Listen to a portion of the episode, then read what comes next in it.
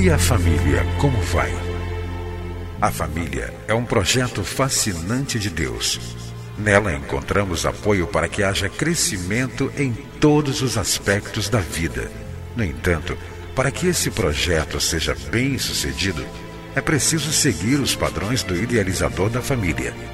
Na Bíblia, a palavra de Deus, encontramos as diretrizes que vão nos levar a uma vida familiar equilibrada e nela também vamos aprender a defender a família dos ataques que tem sofrido nos últimos dias.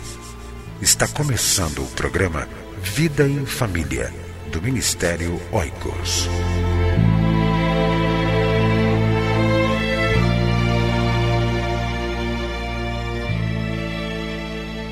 Se você deseja fortalecer através da escola bíblica dominical ou dos pequenos grupos as famílias, casais, adultos solteiros, divorciados e viúvos da sua igreja, o Ministério Oicos tem a solução.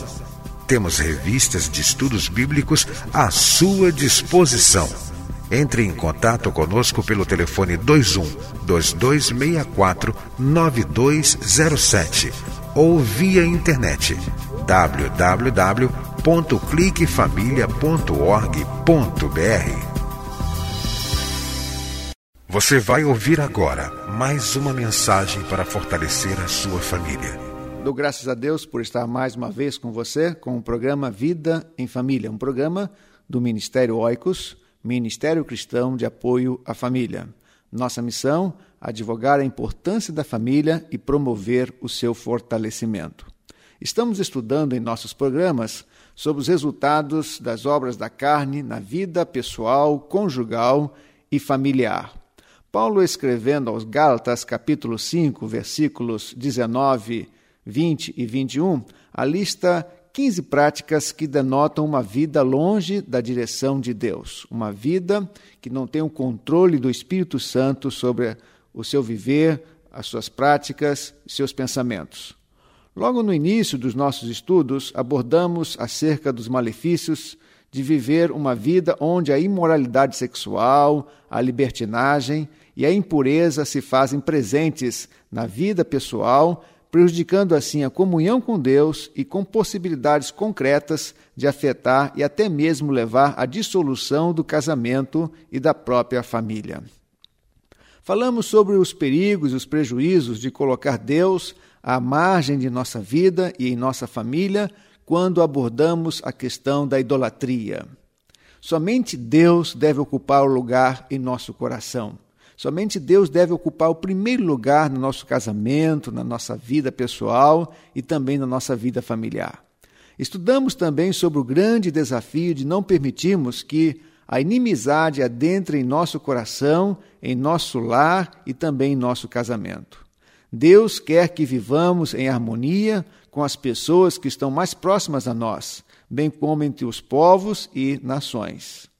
Um outro assunto que Deus nos deu a oportunidade de falar foi sobre os perigos e os prejuízos que a discórdia pode proporcionar a um relacionamento humano, principalmente na família. Quantos casais e famílias vivem em constantes brigas e desentendimentos, prejudicando assim a relação conjugal?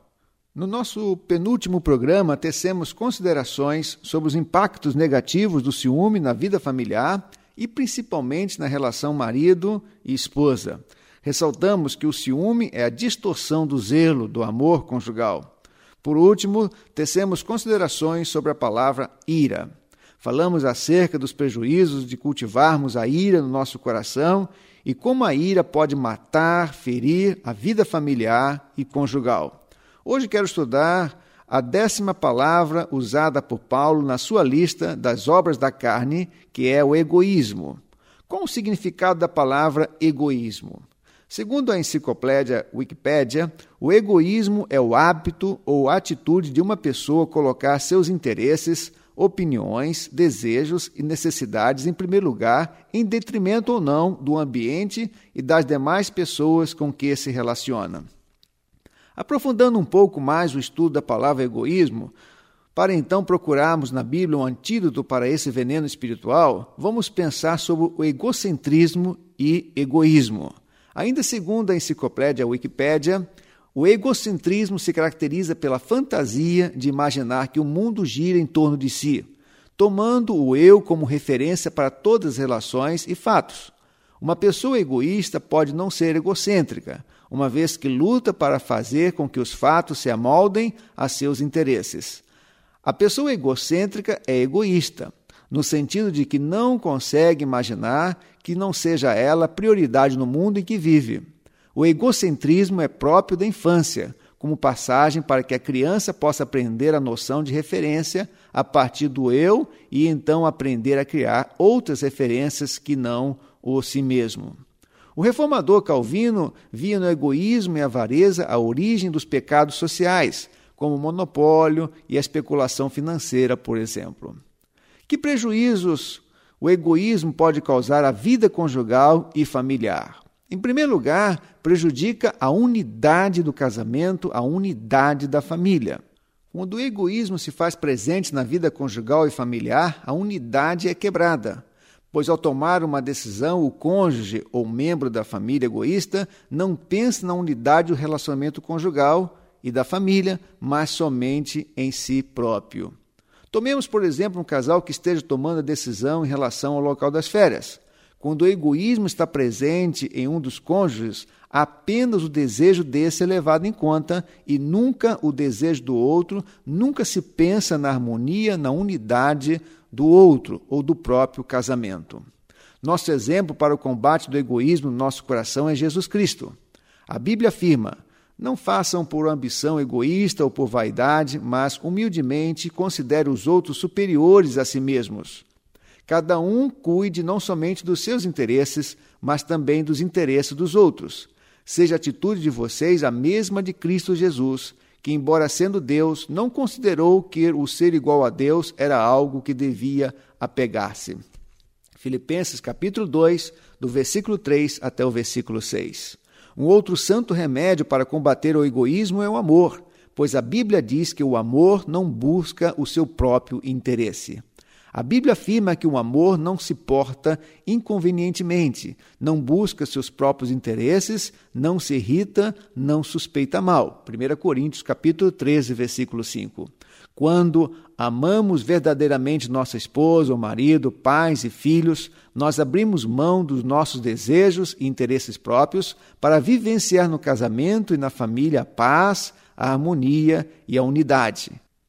Esse amor de que Paulo fala é o amor ágape, o amor que abre mão de suas prerrogativas para o bem da unidade e da paz nos relacionamentos familiares. Quando deixamos Deus dominar o nosso coração e quando deixamos o Espírito Santo dirigir nossa vida, o egoísmo dá lugar ao amor.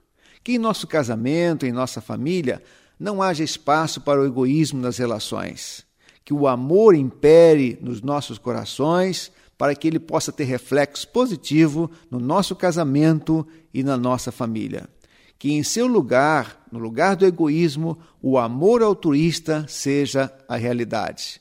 O amor que pensa no bem-estar do outro, na solidariedade e na unidade conjugal e familiar.